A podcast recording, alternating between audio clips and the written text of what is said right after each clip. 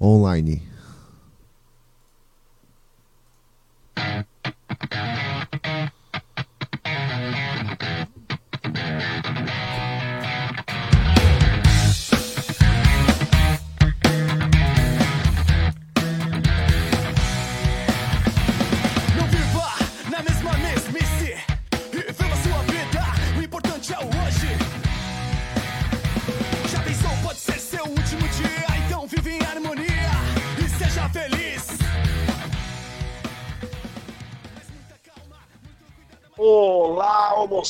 Sapiens, mulher sapiens.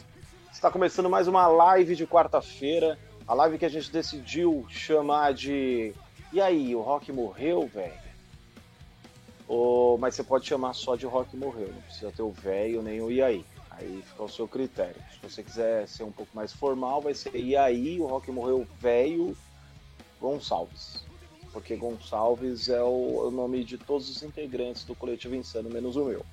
Tá bom? Isso é. É, boa noite para todo mundo que está assistindo. Hoje eu estou com a presença ilustríssima desses loucos pro rock and roll, que é Bento Gonçalves, Juliano Gonçalves. Salve. E aí o nosso convidado especial, que já quero agradecer imensamente aqui, tá participando com a gente, de perder o tempo de vir aqui e trocar ideia e falar de rock, que é assunto que a gente gosta, Revestrez, músico, é, instrumentista, fotógrafo, Skatista. tá na skatista, cara, tá na lista dos 10 mais o- os 10 melhores tocadores de ukulele da Islândia.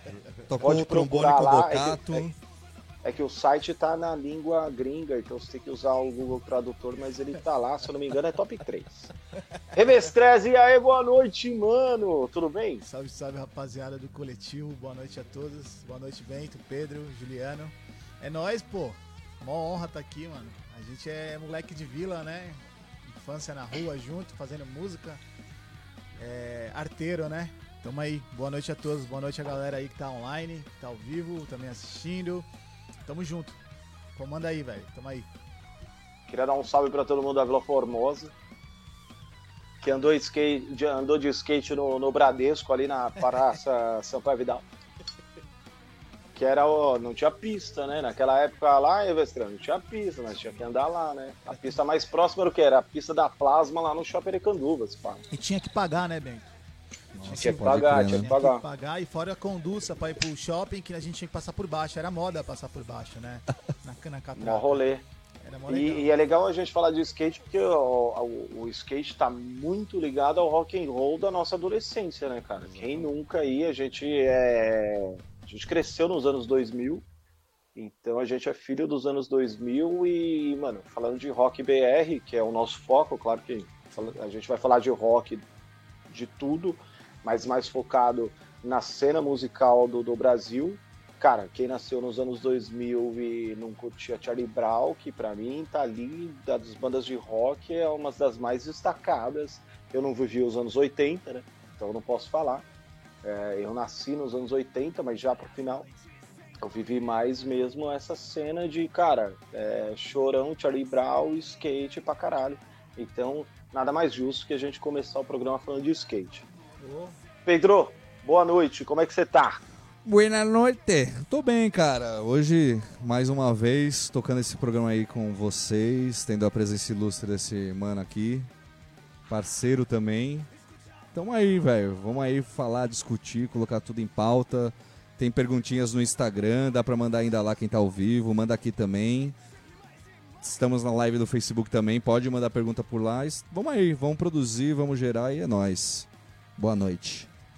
Boa noite, Juliano, que não vai aparecer hoje na câmera, mas ele vai ser a nossa voz do além, tipo o Big Boss. Ele que vai falar, tipo, é, Pedro, ah, vá para o confessionário. Tudo bem, Juliano? Na paz, Bentinho. Eu tô dando uma enrolada no começo, porque eu quero ver a galera chegando. A Thalia entrou, o Max Roberts entrou, o Skate. ah, skate não é crime, Skate entrou é crime. também. Boa noite pra todo mundo. Deixa a galera aí entrando. Por isso que eu tô dando essa enroladinha. Vou aproveitar também que a gente está aqui, isso vai ficar gravado depois, para quem não, não, não dá para assistir a live inteira, fica tranquilo. Depois fica gravado, você pega lá do ponto que você parou, saca? Então vou aproveitar para falar que o Coletivo Insano está publicando material aí quase todo dia, meu, cinco, seis programas aí por semana. Então, se você ainda não segue o Coletivo Insano, segue aí, tá ligado?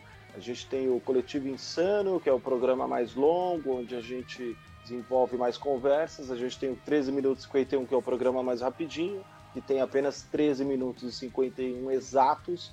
Então, se você não tem muita paciência para ficar ouvindo o podcast, começa por ele. É a porta de entrada. Você começa aí, e se você curtir, aí você se aventura no Coletivo Insano, que é já um programa mais, uh, mais comprido, certo? Meu, Facebook, segue a gente no Spotify, dá essa moral pra gente. Programa passado a gente falou muito de dar moral, né, Revestress? Que é o seguinte, porra, uh, se você curte o som, se você curte o trampo, mano, se você tem qualquer amigo artista, cara, conhecido artista, alguém na sua, na sua rede social que é artista, perde o tempo descobrindo. Você pode não gostar, e se você não gostar, tudo bem, acontece, a arte é assim, né, velho? Você pode não gostar e tudo bem. Agora, se você curtiu, se você se aventurou lá em clicar e perdeu um pouquinho do tempo de ouvir, porque a vida não é só TikTok, é... perde um tempinho clicando só para ver, para conhecer. É de graça, né? A rede social tem essa, é uma parada legal, é de graça, você não paga.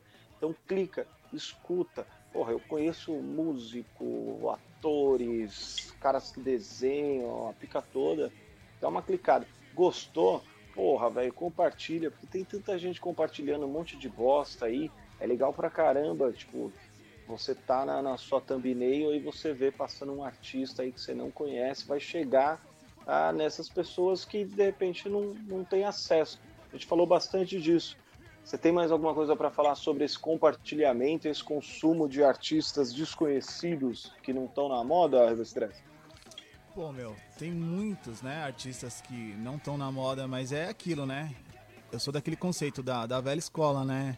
Artista faz arte, artista faz música, quem faz dinheiro é empresário e aí vai. Mas eu acho que, que hoje dá até medo. Eu tenho medo de números, porque é igual o dinheiro no banco, não, não tem papel. Então hoje eu tenho medo de dar uma festa, porque eu tenho lá, sei lá, quantos seguidores, 2.600, sei lá. Tenho medo de dar uma festa e se for alguém, né? Porque hoje em dia, tipo, é muito curte, olhe lá. Não era igual antigamente. Eu sinto falta disso, da brodagem. Eu acho que a brodagem era você olhar na mão, da... quantos shows a gente lotou, Bento? No, no, cerveja e aí vai, quantas pessoas a gente tinha orgânica que a gente via todo final de semana. Então, tem artista? Tem. Eu só acho que muita gente fala que hoje é muito fácil, caramba, quatro. Mas não é fácil assim, porque hoje você tem meios de fazer seu som chegar, mas você não tem a galera, porque as tribos acabaram. então eu acho que a gente vai longe hoje. Não, total. Acabou a tribo. Não tem tribo. A gente estava falando no, no, programa passado, antes de entrar no ar, que é o seguinte: esse é um programa sem pauta. Claro, a gente vai lançar algumas coisinhas aqui, alguns assuntos e tal, mas é sem pauta porque é o seguinte, e é bem. A gente começou o programa semana passada. É muito fácil da gente falar de rock and roll, porque a gente viveu rock and roll a vida inteira, tá ligado? Então é muito, é muito fácil assim. A gente não precisa, a gente estudou isso a vida inteira, a gente se preparou a vida inteira para chegar aqui e falar. É claro, cada um tem tem óticas diferentes e tal, tem as suas personalidades, mas cara, a gente fala com uma leveza, com uma tranquilidade, dá para fazer que nem a gente pode fazer o Rock Morreu por temporada.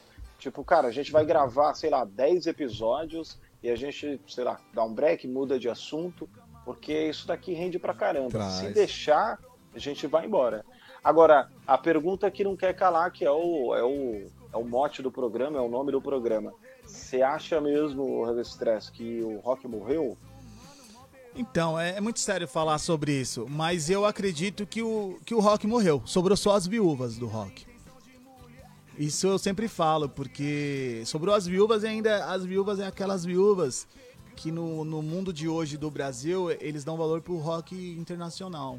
Então o rock nacional perde muito com isso, porque as viúvas do rock elas nunca deram valor para as bandas independentes. Charlie Brown sofreu pra caramba. Charlie Brown só, só deu um boom mesmo, as pessoas deram valor no Charlie Brown, no Chorão, quando o Chorão morreu. Aí ele virou poeta. Porque até então eu era zoado quando escutava Charlie Brown, quando surgiu o Charlie Brown. Ninguém nunca deu valor no Charlie Brown, ninguém nunca deu valor no Titãs. Então, pra mim, o rock morreu nesse sentido, tá ligado? É, não, não tem valor o rock nacional pras pessoas. É, vamos bater palma pro Bon Jovi? Vamos, o cara é bonito e canta pra caramba, vamos sim. Vamos bater palma pra, pro Fred Mercury? Claro, canta pra caralho. Mas eu, eu sou, eu sempre fui aquele cara. é, as pessoas vão até me interpretar errado, mas eu sempre fui nacionalidade. Sempre eu sou nacional, eu sou brazuca, tá ligado? Eu não troco meu Chico Sainz por uma banda de fora. Vou receber crítica? Vou. Mas esse é meu gosto. Eu fico com. Fico até com terra samba, mas eu não fico com a banda de fora, tá ligado? Eu dou valor no que a gente tem no nosso, na nossa parada aqui, no nosso Brasil. É, Aí- a gente tem que levar em consideração que, assim, o... no Brasil as coisas demoraram muito a chegar, né, cara? Sim. Assim, a guitarra, por exemplo, foi muito, demorou muito para chegar no Brasil. Enquanto a gente já tinha Beatles, Rolling Stones, Led Zeppelin lá fora, aqui, cara, os caras ainda ficavam no violãozinho, desde Tropicália, eh, primeiro Jovem Guarda, lógico, depois Tropicália, o caramba, aí a Bossa Nova, MPB. Eu lembro que teve uma passeata, o Lobão fala muito disso, assim, ó, teve uma passeata contra a guitarra aqui no Brasil. Você Teve, imagina, sim, olha que isso é loucura, verdade, né? cara. Ou uma passeata contra, um movimento contra a guitarra. Por quê? Porque os caras achavam que era uma coisa americanizada, imperialista, uma parada. Então, mano, foi muito difícil. Tem que valorizar bastante assim a, a galera que começou com rock and roll. O Raul Seixas, por exemplo, um dos pioneiros aí, cara, ele tinha um preconceito do caralho, assim. E ele é um cara espetacular, porque pra mim Ra- eu sou fãzão de Eu Raul também, Raul é foda, pô. ele foi pioneiro em muitas coisas, como por ele tinha a essência do rock, porque o rock é a mistura de muita coisa, né? E o rock é atitude total. Cara, o, o- o Raul conseguia misturar qualquer coisa com rock and roll, desde bolero até, mano, forró. Tem a música Blue, mano, quem não conhece procura, pelo amor de Deus, depois. Tem a, a música Blue Moon do, do, do, do, do Raul.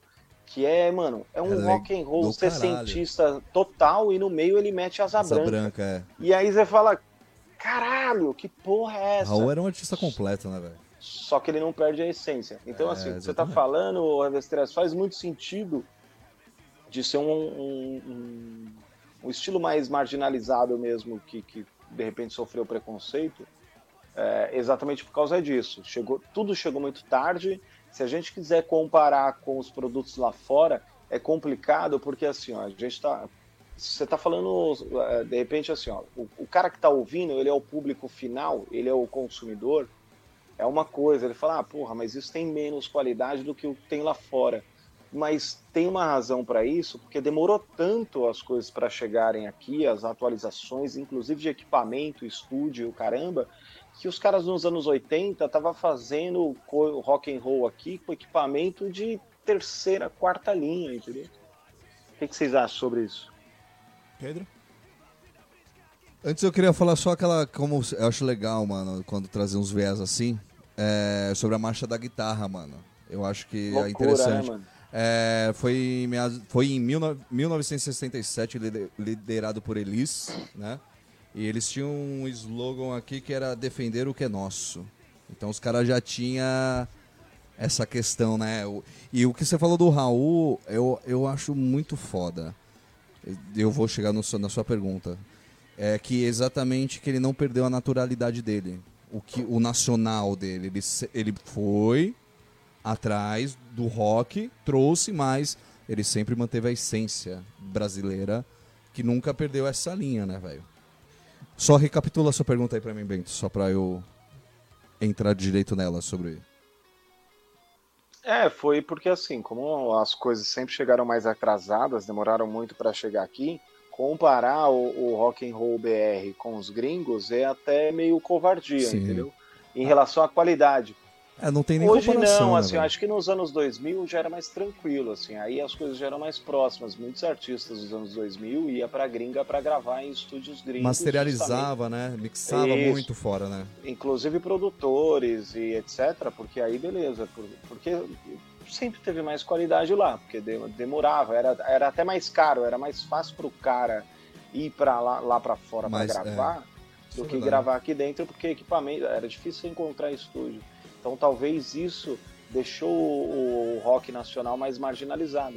Eu Mas acho que é eu- investimento também, eu né, também cara? Tinha que... que- ter grana pra você trazer os equipos de fora. Então aí você Isso. começa a pegar nicho de produtora. Aí você pega um uns caras que tinham grana na época, que era o tinha um pote de ouro e trazia. Tinha essa dificuldade. Exatamente. Eu acho que e qualidade nem se compara, né, mano? A música que a gente tá ouvindo agora, Mas eu gravada também, dos anos 90, eu também né? 80, chego, 90. eu vou mais além, cara. Eu chego no público final, que é coisa cultural, igual você falou. É uma parada bem cultural. Tipo assim, o, o lance do brasileiro, ele tem um, tem um lance assim, tipo, de não, não ter essa apreciação por arte. Isso, isso é nosso. Então a grama do vizinho sempre vai ser melhor que a nossa. Sempre vai ter esses lances de. Tem muita- uma comparação, tem uma né? comparação. E assim, sobre, sobre masterização, essas coisas, eu acho que, que rola sim. Mas você pega assim, vamos pra cá, não vamos tão longe. Você pega o, Sepultura. É, eu ia falar deles o agora. Sepultura é uma banda é que o. Metallica, o vocalista fala que é referência a várias outras bandas gringas. Slipknot. Slipknot. O, o Sepultura é uma banda muito foda. O Sepultura ele tem dois, dois valores de cachê, não sei se vocês sabem. No Brasil eles são mais baratos, Sim. desvalorizados, e lá fora eles pagam o que eles quiserem. Então eu, eu vou para um lado mais cultural, eu vou, eu vou ocupar o público final. eu acho que é falta de cultura mesmo, cara. É, porque o rock ele tem essa cultura. E assim, o sepul... eu curto muito Sepultura de verdade. Então, assim, o, o rock deles era um referência lá fora porque eles canalizavam toda a energia deles fora, velho. Eles não miravam nada aqui. Eles não tinham nenhuma. Ó, e, e só uma coisa, não é quando eu falo isso é que eu desvalorizo os Não, caras lá fora. Os caras são bons pra caramba. São, eu sou fã de claro várias são. altas bandas. Não, mas era o segmento, era o que ele queria. É, é assim, ele o Sepultura, e isso a gente tá falando de 80, 90, brother. É, eles viam que já não tinha um mercado tão potencial, mas aí é, é um nicho heavy metal, né? Thrash metal, né? Então já aí a gente já mexe no nicho de estilo. Eu acho que se a gente for falar de rock, comparar ao rock nacional brasileiro, eu acho que já muda um pouco em comparação à Sepultura Ah, sim. entendeu? A sonoridade. Aí a gente puxa pra outros viés, mano, mas em questão a comparação de rock o brasileiro sabe fazer. Tem Angra, caralho. Tem Crisium, tem uma pá de banda nacional. Quem curte, e eu, eu sei que eu não tô falando merda. E você pega o? Paralamas, pô. Pega Não, o Paralamas, escuta aí o você álbum pega- do Paralamas. Porra, velho. Titãs, caralho. Titãs, tem muita coisa Pega boa. o primeiro CD, Cabeça de Dinossauro do Titãs, brother. Eu mas acho é que o assim, CD mais, mas é o CD mais rock and roll deles, é o Cabeça de Dinossauro. Não, sim, é, foi pra. Nossa, eu entrei no mundo do rock com Titãs, né, velho? É, a gente Meu pai cresceu, comprou o né? vinil, né, velho? É, A gente exatamente. cresceu escutando barato, cara. Titãs Mas, é bom é, demais. Pô, você tá falando uma coisa legal agora. A primeira banda de rock que você ouviu que fez você gostar de rock foi Titãs? Cara, sabe o que me trouxe muito ao rock foi Dar Street, é, Los Lobos, que era La Bamba, né? Aí tem a baladinha daquele filme que ele fez, que tinha um, um cassete, mano. Olha só onde a gente vai, hein? E meu pai botava muito pra ouvir. E tem várias músicas, mas é mais baladinha americana. Mas o que me fez entrar no rock mesmo, gostar de rock, foi Guns mesmo, assim, entrar nacional Raimundos. Eu tenho a referência do Titãs porque meu pai sempre ouviu muito rock, né? Mas parar pra gostar de rock foi Raimundos. Raimundos Então, foi. mas é, é, isso, isso que eu ia falar. Eu, Mas o meu viés é mais americanizado. Muito é, mais por isso que eu americano. perguntei. Por isso que eu perguntei. Pra mim foi estranho, porque todo mundo que eu conheço de rock and roll começou a curtir a banda de entrada, a banda de cabeceira e etc. É sempre uma banda gringa. Sim, eu não sim. conheço nenhum, pelo menos assim, contemporâneo meu que começou a curtir rock porque ouviu uma banda nacional. É. Foi Eu- sempre assim, pô, Não, eu mas eu ouvia- rock gringo. Meu pai eu acho que- que tá muito ligado, tá muito ligado ao que a gente tá falando. assim, Isso aí você tá certo. Mas meu pai era muito ligado àquele cara que ele chegava no final de semana, ligava o som, mas era tudo, brother. Mas- E assim, tudo quando eu falo era Raul, entrava tudo, Plebe Rude. Mano, vocês não fazem ideia, assim, a, a coletânea e como também raça negra. Meu pai era muito eclético, assim, era do 8 às Zezé de Camargo. E aí vou. É, Eu, eu e- faço isso hoje na minha casa. É, assim, isso traz vários versos. Mas assim, do rock, rock, mano, eu tive tudo, velho. Tanto nacional, Engenheiros do Havaí, velho. O papo é pop, Mas ó, mano. se você pega o Bento, é que nem você começou o programa falando do skate, né? Que o Só, rock era. papo é pop. é, muita gente acha que eu, que eu comecei andando de skate, é que todo mundo. É, o brasileiro é difícil. Eles acham que o Charlie Brown inventou skate. E o skate não É. existia antes do Charlie Brown. É, eu com 10 anos de idade, hoje eu tô com 37. Vou fazer 38 agora. Eu comecei a andar de skate por causa da minha irmã. Minha irmã era grunge, escutava de tudo, umas bandas dos anos 90 Nirvana. louca. Meu pai escutava Pink Floyd. Sua irmã, sua irmã é mais velha É que mais você. velha. Eu comecei a andar de skate por Ah, causa da minha legal. irmã. Então minha Da irmã hora. escutava em casa Fat No More, escutava umas paradas. Minha irmã andava de skate. foda. Aí eu comecei a andar de skate por causa da minha irmã. Depois vem o Charlie Brown. Quando eu falo pra todo mundo que todo mundo vê, pô, tá de calça larga, tá de coisa porque é chorão. Não, não. O skate existe antes do chorão. O chorão só ajudou a propagar, graças a Deus. E humanizar, né? Exato, é. Isso foi lindo. Agora com você, Ben. Ô, Bento, só queria te dar isso daí do que você falou do skate Não, no começo. É que você falou do, do- que- que muita gente acha que o, o Charlie Brown inventou o skate, o caramba. Tem uma história, inclusive, é, você que é muito, é mais, eu acho que é mais fã de Charlie Brown do que eu, você pode me corrigir se eu estiver errado, mas eu já ouvi uma história que o apelido Chorão veio porque o Chorão andava de skate, participava de campeonato e o caramba, e aí por vezes ele não ganhava, e aí ele sempre colocava a culpa ou na pista, ou no skate, no equipamento, no juiz e o caralho, e aí ele. Não, ele na verdade, na Não é verdade, o Chorão ele sempre foi bom no skate. Ele, O ele- Chorão é é, não- ele não colocava a culpa no equipamento. O problema do Chorão é que ele era competitivo demais. Ele era freestyle na época, né, aqui na antiga Ibirapuera, com os caras ali da, das antigas, que eu não vou saber agora o nome, citar, que eu esqueço. Que eu sou uma amnésia. Mas o Chorão, ele, ele ficava muito bravo porque ele errava as manobras. Então o chorar dele era, caralho, não vai sair nunca. Desculpa o palavrão, não sei se pode.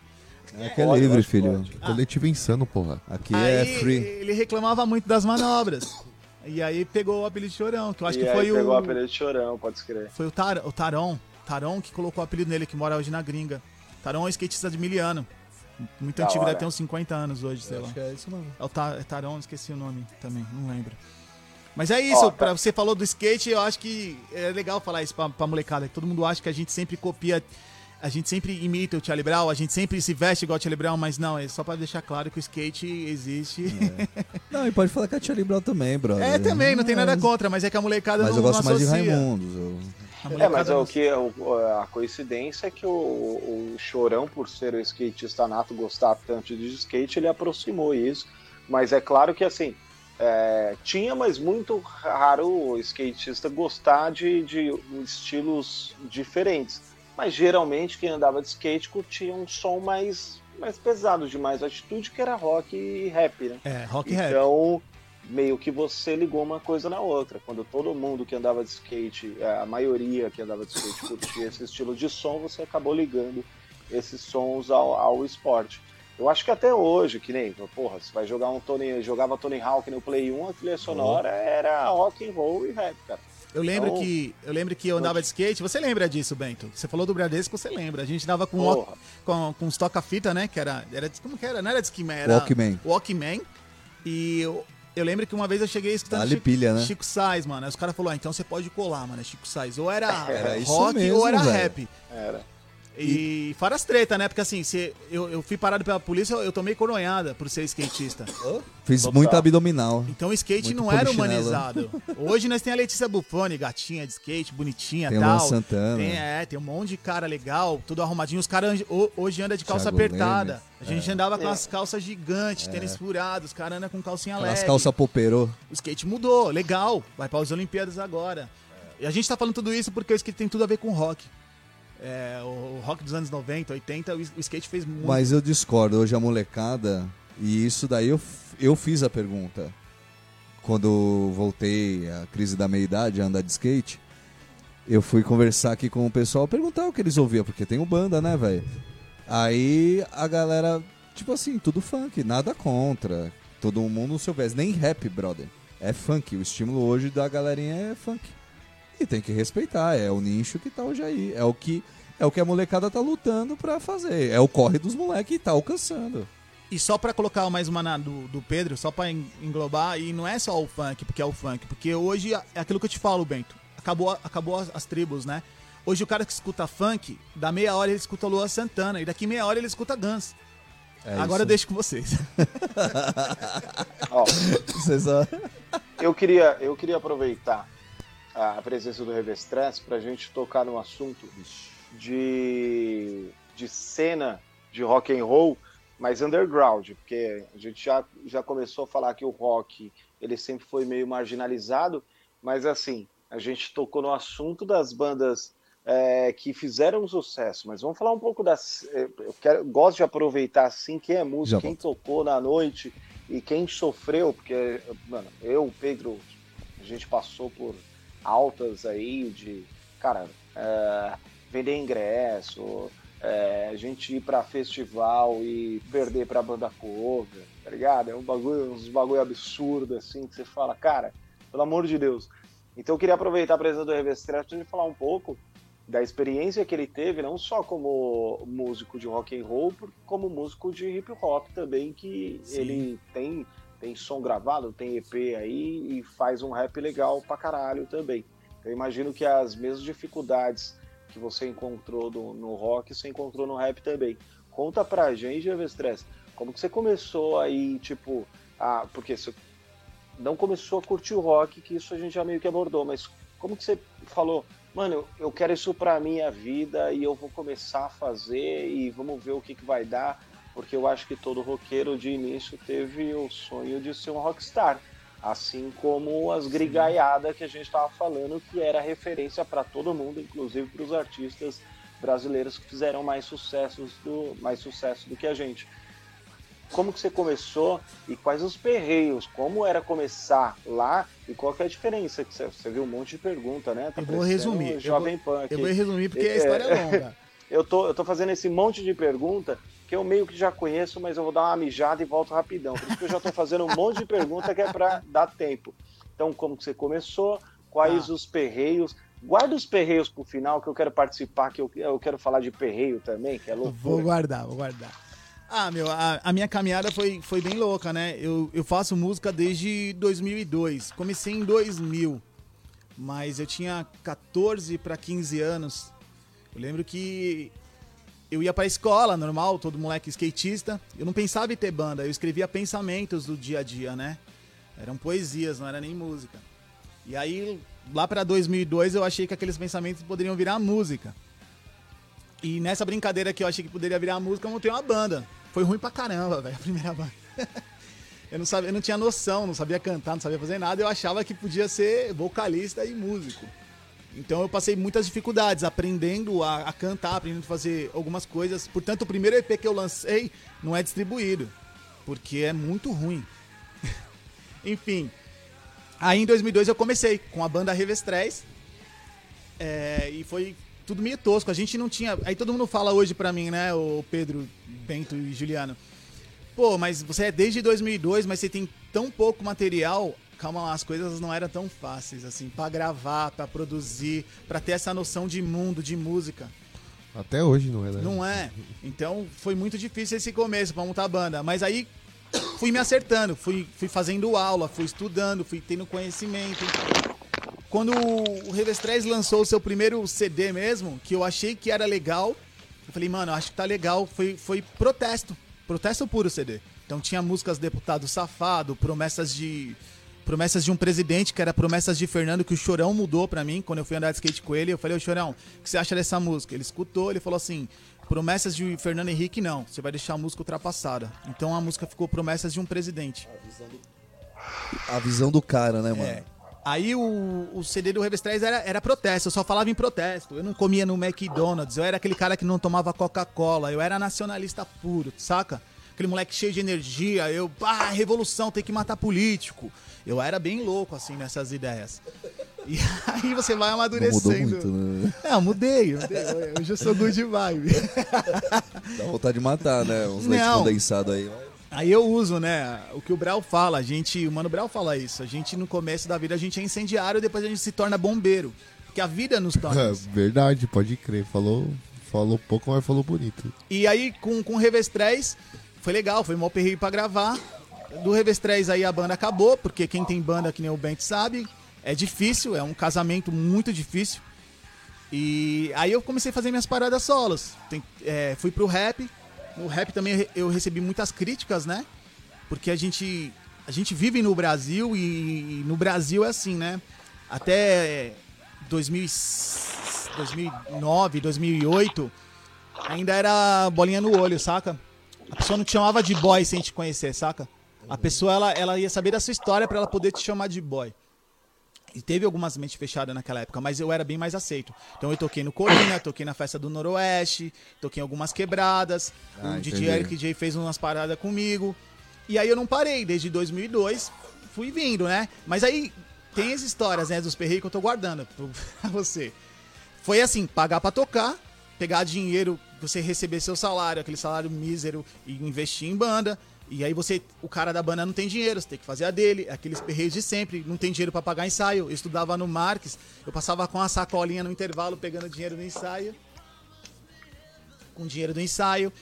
E, e aqueles perreios de tocar. Chegar lá, o dono quer tipo 50 milhões de convites. A gente tocava num, num show que você tocou também, né, Bento? Com um buraco no palco. Total. O objetivo era Isso é derrubar. o de menos, né? Isso é o de Buraco menos. no palco é o de menos. Mas teve muito perreio assim. Teve perreio de queimar ampli. Teve perreio de brigas e eu ter que levar meu ampli embora. A banda que ficou pra trás se ferrar e não tocar. Porque as bandas eram panelas mesmo. Era tudo panelaço e os caras.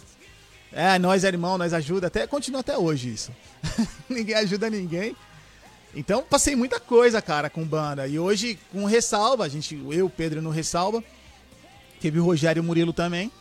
A gente conseguiu, assim, eu acho que o, o que a gente sonhou toda essa vida desde 2002, a gente conseguiu com ressalva algumas coisas boas, positivas. Quando a gente entendeu que banda não é nossa diversão, banda é um trampo. Então eu, me considero assim que eu ressuscitei com a música, que eu inovei foi com ressalva. Com Revestrez eu já tinha meu estilo, mas com ressalva eu comecei a ver a música como algo sério. Tipo, com aquilo que eu conquistei. Tipo assim, moleque que me critica hoje, eu falo, calma lá, velho. É, o que você tem de idade, eu tenho de música, saca? E aí eu comecei a levar a sério isso. Quando eu comecei a levar a sério junto com meus parceiros e fazer minhas coisas que eu tô fazendo, as coisas foi totalmente diferente. Mas passei perreio pra caramba, velho. Perreio. Ô, antes da gente falar de, de perreio, você falou, porra, do, do, do, do ressalva, e eu queria muito, a gente nunca teve essa oportunidade de, de trocar ideia sobre isso, eu queria muito saber de você, assim, porque a gente que cresceu nos anos 2000, ouvindo rádio no Walkman, que nem você lembrou bem, cara, é, 89, Remix, Kiss, era nosso sonho chegar lá e tocar. E vocês tiveram oportunidade, cara, de entrar dentro da 89, tocar na programação, conhecer os caras. Como que foi pra você? Eu já, já falei com o Pedro sobre isso, mas, é, mas aí é legal ele falar também. Mas eu queria saber de você, você como foi, velho? Você de moleque, ouvindo 89 na Alckmin, co- Pô, a gente conhecia o- os apresentadores de cor, assim, a, a programação, o horário que ia começar e o caralho. Ah, antes. Apertar o foi, rec, velho? né? Antes de Como foi chegar pra na- você, assim? Qual Antes foi a sensação, cara? Foi, É. foi tipo assim, pô, cheguei aqui e, porra, é um sonho Ah, realizado? pra mim foi um sonho realizado, porque, tipo assim, antes de chegar na 89, eu, como banda Rivestrez, que eu não tocava com, com, com o Pedro, a Jovem Pan me, tiu- me pediu um palio na época. Ó, me dá um palio que nós toca essa música no pior horário, meia-noite. Eu vou falar mesmo, a Jovem Pan pediu isso aí, velho. E aí não rolou, claro que não.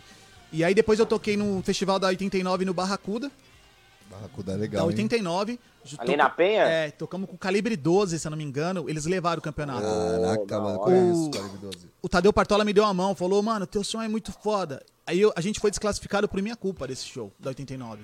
Porque eu xinguei todos os políticos, eu levantava a bandeira, eu era protestante. Aí, político bom é político morto, tem que matar todo mundo. E aí os caras desclassificaram minha banda por causa dessa merda. Aí eu fiquei com esse bagulho da 89 engasgado. Engasgadíssimo. Quando nós montamos a, a ressalva, que aí eu já tava com outra cabeça também, pensando mais na música, Mais velho, mais, mais maduro. velho, né? mais maduro. Quando eu sentei com o Pedro na Não pista era de o skate. Revestress de 2000, né? É. Quando eu sentei com, com o Pedro na pista de skate do Anália Franco, pra gente montar um projeto, eu, eu- eu lembro como hoje. Eu falei pro Pedro, "Ô, Pedro, eu quero montar algo que as pessoas entendem o que eu falo, que não adianta nada eu escrever letra pra caramba e ninguém entender nada, isso me incomoda muito, que era muito, tudo muito rápido, tudo gritado. E que faça a coisa acontecer, que monte uma, uma firma. Você lembra disso? Exatamente. Esse papo. Uma empresa, né, mano? E quando a gente montou a banda, deu aqueles perreios, você tá ligado de banda. Quando nós fez as primeiras músicas tomando café, o Caramba 4, eu vou chegar na 89. Eu preciso te contar isso pra ter uma moral pra chegar na 89. A gente ficou noites acordado fazendo música, o Caramba 4. Quando eu falei assim pro Pedro e pro, pros caras, vamos gravar, mano. O Pedro topou. O Murilo topou. O Rogério, ele é o jeitão dele. O Rogério, eu amo o Rogério de paixão, mas o Rogério ele tem um jeito dele totalmente diferente do meu. Ele já achou que era loucura gravar. Mano, mano é ansioso, mano é louco, mano. Vai gravar pra quê? Você Foi lembra três disso? meses, mano. Me- três meses de, de tudo. Até chegar no 89. A banda tinha três meses. Aí investimos. Foi caro pra caramba Isso gravar. foi em que ano? Foi em agora que em ano? 2010. Não, Boa. não. Não, 2010 não, foi Meu pai morreu em 15, 16. 2016, desculpa. Isso, é. 2016. E aí a, 2010 a Laura nasceu. a gente gravou três músicas, Bento. Pra chegar na 89, nós temos que falar dessas três músicas. O Pedro vendeu o que ele tinha, eu vendi o que eu tinha, porque não tinha muito dinheiro. Tava O muito- Juliano tem parte. O Juliano tem parte, se se isso dá certo, o Juliano tem dinheiro. O que Pior que tem acontece? mesmo. A gente gravou Tem, três. tem uns 10% da banda. Tem, né? pior que tem mesmo, cara. Sempre. Comigo, amarrado comigo, não com a banda, mas comigo. A gente gravou três Se não fosse músicas. o sim dele, faltaria metade da minha parte. Gravamos. Sério, mano. Normal, Não, mas olha o normal. que corre. Ia eu tava desempregado, mano. Você, exata, vocês foi o que deu o cheque. Aí, ô Bento, gravamos três músicas. E aí, aquela ansiedade lá, precisamos tocar. Aí caímos na mão de uma produtora que tinha que vender ingresso. E eu já tinha prometido pra mim que não ia vender mais ingresso. Até então que a gente falou, não, mano, a gente precisa rodar. A gente precisa rodar. E eram poucos ingressos, eram 10. E aí É, eu falei assim, a gente precisa tocar. E eu tava nesse auge da, da grande volta, né? Aquela abstinência dos palcos. Fazer algo, um trabalho novo. Vamos tocar, vamos tocar. Aí a gente foi tocar. Nesse dia eu passei mal, porque eu sou ansioso. Eu sofro com ansiedade. e aí eu não comi, não bebi. Nesse dia eu não fiz nada esperando esse grande show. Aí a gente tocou no Feeling. Quando a gente tocou no Feeling, o Almada, dono da casa, que, que é parceiro do Thiago DJ, que o Thiago DJ também cola na casa, viu a ressalva tocando. E aí convidou a gente pra fazer um peneira lá, batalhas de bandas, e a gente ganhou de todo mundo. Todas as bandas lá ganhou de todas, velho. Muito banda fraca. Isso aí. Isso, isso ainda no. lá, a batalha de bandas. A batalha de bandas ainda era no Feelings. Era, muita banda fraca. Tá. Ganhamos de todos. Todo mundo que fala hoje de mim aí, eu ganhei de você, velho. nosso guitarrista tinha um, um pedal e um auá só. Eu não tinha nem pedal. Não, eu tô. Murilo Botura, Murilo é pica. Murilo é um prodígio. O Murilo é um menino sorriso. né? O sorriso Murilo dele já é pica. E Foi aí- pelo Murilo que nós chegamos no 89. E aí, Bento?